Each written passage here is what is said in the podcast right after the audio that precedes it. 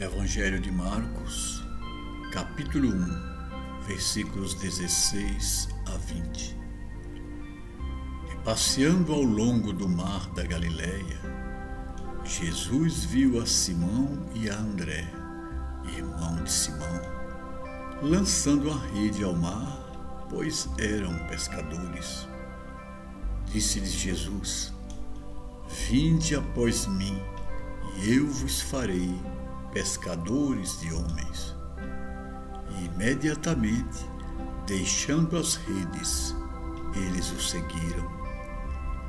Passando um pouco adiante, viu a Tiago, filho de Zebedeu, e João, seu irmão, que estavam na barca consertando as redes. No mesmo instante o chamou Tendo eles deixado na barca Zebedeu, seu pai, com os empregados, eles foram após Jesus. Meus amigos, Simão e André, ex-discípulos de João Batista, já conheciam Jesus desde o episódio do batismo.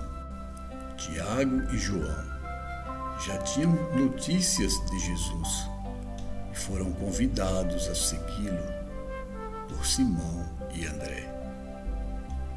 No entanto, é neste episódio, narrado por Marcos, que nós encontramos um grande simbolismo acerca do chamado espiritual. Pedro tinha um negócio de pesca no lago de Genezaré seus sócios eram o seu irmão André, Zebedeu e os seus filhos, João e Tiago.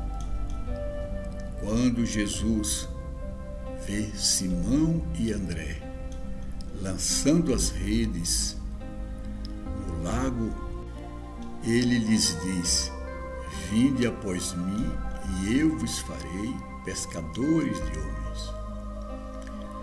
Na sequência, também João e Tiago, ao ouvirem o chamado do Mestre, deixam na barca seu pai e os empregados para seguir a Jesus. Notem, Simão, André, João e Tiago largam as suas ocupações materiais para se entregarem ao discipulado de Jesus, realizar uma missão espiritual que eles não conheciam ainda em detalhes, mas que foram atraídos a ela por uma voz interior, pela voz da própria consciência que lhes dizia que estavam sendo chamados para uma tarefa maior. É verdade que eles não estavam, em princípio, largando tudo, pois os seus empregados continuaram a realizar o trabalho da pequenina empresa de pesca. No entanto, nós vamos ver estes homens aprofundando-se ao longo do tempo na sua missão espiritual e deixando para trás tudo família, negócios para realizarem a grande tarefa de espalhar pelo mundo a mensagem renovadora e revolucionária do Evangelho de Jesus.